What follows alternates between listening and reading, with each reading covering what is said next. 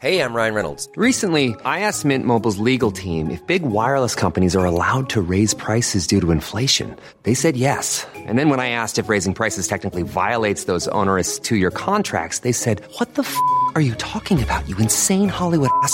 So to recap, we're cutting the price of Mint Unlimited from $30 a month to just $15 a month. Give it a try at mintmobile.com slash switch. $45 upfront for three months plus taxes and fees. Promo rate for new customers for limited time. Unlimited more than 40 gigabytes per month. Slows. Full terms at mintmobile.com.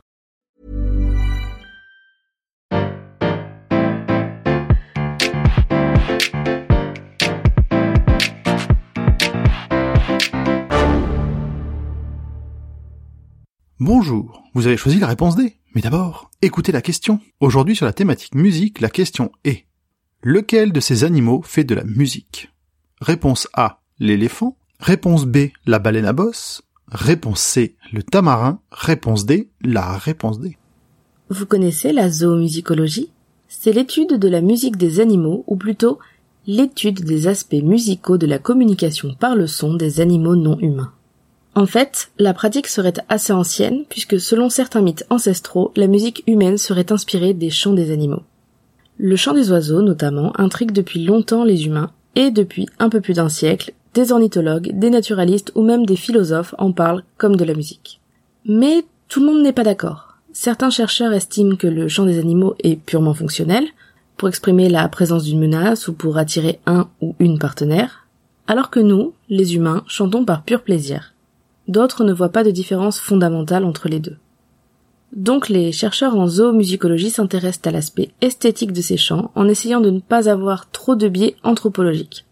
Bah oui, nous déterminons ce qui est de la musique par rapport à nos propres codes. Quand un oiseau chante des fréquences qui ressemblent à des notes et des intervalles qu'on trouve dans nos chants, on est vite tenté d'y voir de la musique. Par exemple, la griffe solitaire chante des harmoniques, ce qui est aussi le modèle de base de beaucoup de gammes des chants humains. Donc, pour revenir à ta grande question, on n'a pas de réponse définitive. La discipline est encore jeune et il est souvent difficile de dire ce qui est inné ou acquis. Mais pour l'instant, je peux te dire toutes les propositions, sauf la réponse D. Commençons par le tamarin à crête blanche, un petit singe d'à peine 500 grammes qui vit dans le nord-ouest de la Colombie. On a identifié 38 sons ou combinaisons de sons dans sa communication orale. Des bruits courts, longs, des gazouillis, des sifflements, des cris perçants qu'on a pu mettre en relation avec des situations. Un danger, de la nourriture, des bruits de jeu, etc. Et quand on a testé les tamarins en leur faisant écouter des sons de leur espèce, ils réagissent en conséquence. Une musique de peur rend plus anxieux, une musique d'affiliation plus sociable. On leur a ensuite fait écouter des sons humains, et ils ont réagi de la même façon. Pas aussi fort bien sûr, mais avec la même logique. Le tamarin est donc réceptif à la musique, mais est-ce qu'il en fait pour le plaisir? Rien ne le prouve pour l'instant, et comme il est en grave voie d'extinction, on ne le saura peut-être jamais. Ensuite, parlons de cette chère baleine à bosse. Le mammifère d'environ 14 mètres de long est un animal migrateur, donc autant dire qu'il s'y connaît en communication longue distance. La baleine produit des phrases qui riment, avec un début différent mais avec une fin qui suit toujours le même motif. Ce sont les mâles qui font ces longues et complexes vocalises durant la saison de reproduction. On a d'ailleurs remarqué que le chant d'une baleine à bosse évolue avec le temps et ne revient jamais à la même séquence de notes. Mais le plus impressionnant, c'est comment l'animal réagit et adapte son chant.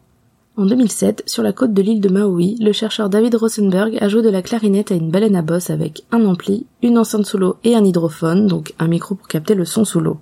Et ça donne ça.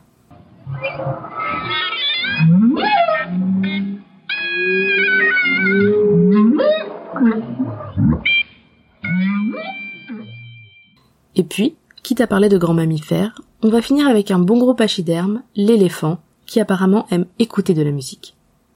Pour en être sûr, David Sulzer, neuroscientifique et compositeur de musique expérimentale, a décidé de créer un orchestre d'éléphants thaï dans un centre de conservation à Lampang en Thaïlande. Il leur a construit des instruments géants sur lesquels jouer en s'inspirant des instruments classiques locaux. Donc un ensemble de 14 éléphants s'est amusé avec des percussions qui faisaient différentes notes, même des instruments à cordes. Soit on faisait jouer les musiciens à trompe selon un motif, soit on les laissait totalement improviser. Et ça donne quoi? Bah je vous conseille d'aller écouter le Thai Elephant Orchestra, ils ont fait trois albums. J'espère qu'ils touchent des droits dessus. Bravo, c'était la bonne réponse. Pour aller plus loin sur ce sujet, retrouvez les sources en description. La réponse D est un podcast du label Podcut. Vous pouvez nous soutenir via Patreon ou échanger directement avec les membres du label sur Discord. Toutes les informations sont à retrouver dans les détails de l'épisode. À demain pour une nouvelle question sur la thématique Histoire Géo.